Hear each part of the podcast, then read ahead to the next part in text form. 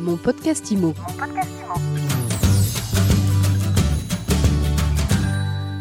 C'est la rentrée, quel est le bilan de l'été? Comment envisager le marché immobilier de demain? On en parle aujourd'hui dans mon podcast IMO avec euh, Pierre Vidal, responsable RD chez Meilleurs Agents. Bonjour. Bonjour. Merci d'avoir accepté notre invitation. Alors tout d'abord, euh, parlons de l'été.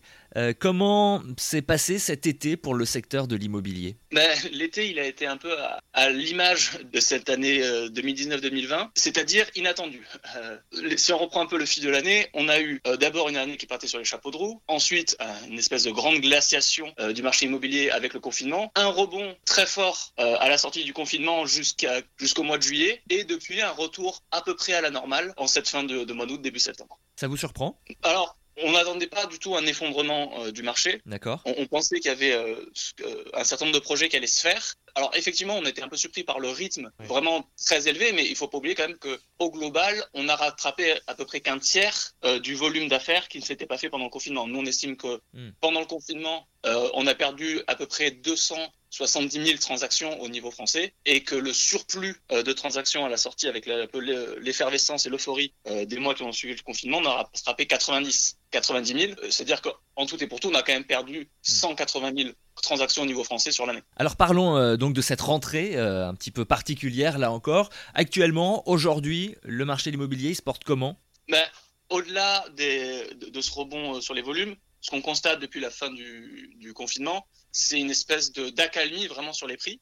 on est retombé sur des rythmes très inférieurs euh, en termes de progression de prix par rapport euh, à ce qu'on avait pu connaître les années précédentes. Et, c'est notamment vrai, et c'est peut-être là un petit peu la surprise, pour les grandes villes. Les grandes villes qui tiraient jusqu'ici le marché euh, ont vraiment été stoppées net dans leur course un peu folle qu'elles connaissaient en début de l'année. Il n'y a pas d'exception, même à Paris? Même à Paris, hein, c'était un peu effectivement la, la surprise qu'on a pu avoir. Enfin, Paris avait tellement progressé ces dernières années. Mhm. Alors, pas d'effondrement de prix, mais une vraie stabilité, voire un léger recul, puisque nous, on estime que depuis euh, mars-avril, donc depuis les prix avant le confinement, on a des prix qui reculent à Paris de moins 0,4%. Et, et, ça, c'est une situation qui est directement liée à la crise que l'on connaît, ou vous pensez que c'est quelque chose qui va se vérifier, on va dire, dans le futur euh, d'une façon euh, plus longue?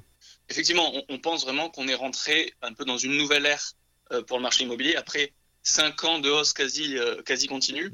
On est vraiment rentré dans un, un marché qui va être plus prudent, beaucoup moins dynamique que les années précédentes. Bon alors parlons de l'avenir, même si évidemment il est difficile de faire euh, des, des, prévisions exactes. Comment vous appréhendez, vous, les, les, prochains mois ou les prochaines semaines? Si on regarde un petit peu les, les, fondamentaux, les deux jambes sur lesquelles marche le marché immobilier depuis ces dernières années, il y a d'un côté euh, les taux de crédit et les conditions de financement, et de l'autre l'emploi. Bon, vous le savez, on, a eu, on est dans une période de taux bas, euh, et ça, ça dure depuis 5 ans. C'est ça hein, qui a vraiment été le, un des moteurs principaux de, la hausse des prix ces dernières années. Mhm.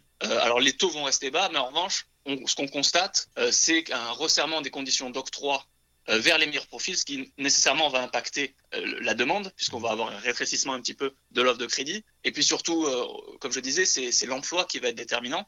Et là, l'emploi, ce qu'on nous voit arriver, ce qu'un peu tous les prévisionnistes, que ce soit l'INSEE, la Banque de France nous annoncent, c'est une hausse record du chômage. Je crois que on, parle de, de 11,5% d'ici mi-2021, quand on était à 7, on frôlait les 7% aujourd'hui donc une hausse forte et qui va durer dans le temps, euh, puisque on, devrait, selon les mêmes prévisions de la Banque de France, rester au-dessus euh, de 10% jusqu'à la, jusqu'à la fin de 2022. Euh, ça, nécessairement, euh, ça change tout à fait la donne, et on va avoir les marchés qui seront le plus impactés par cette hausse du chômage et cette, cette déferlante un peu économique, mhm. ben, nécessairement, c'est les marchés qui vont plus souffrir.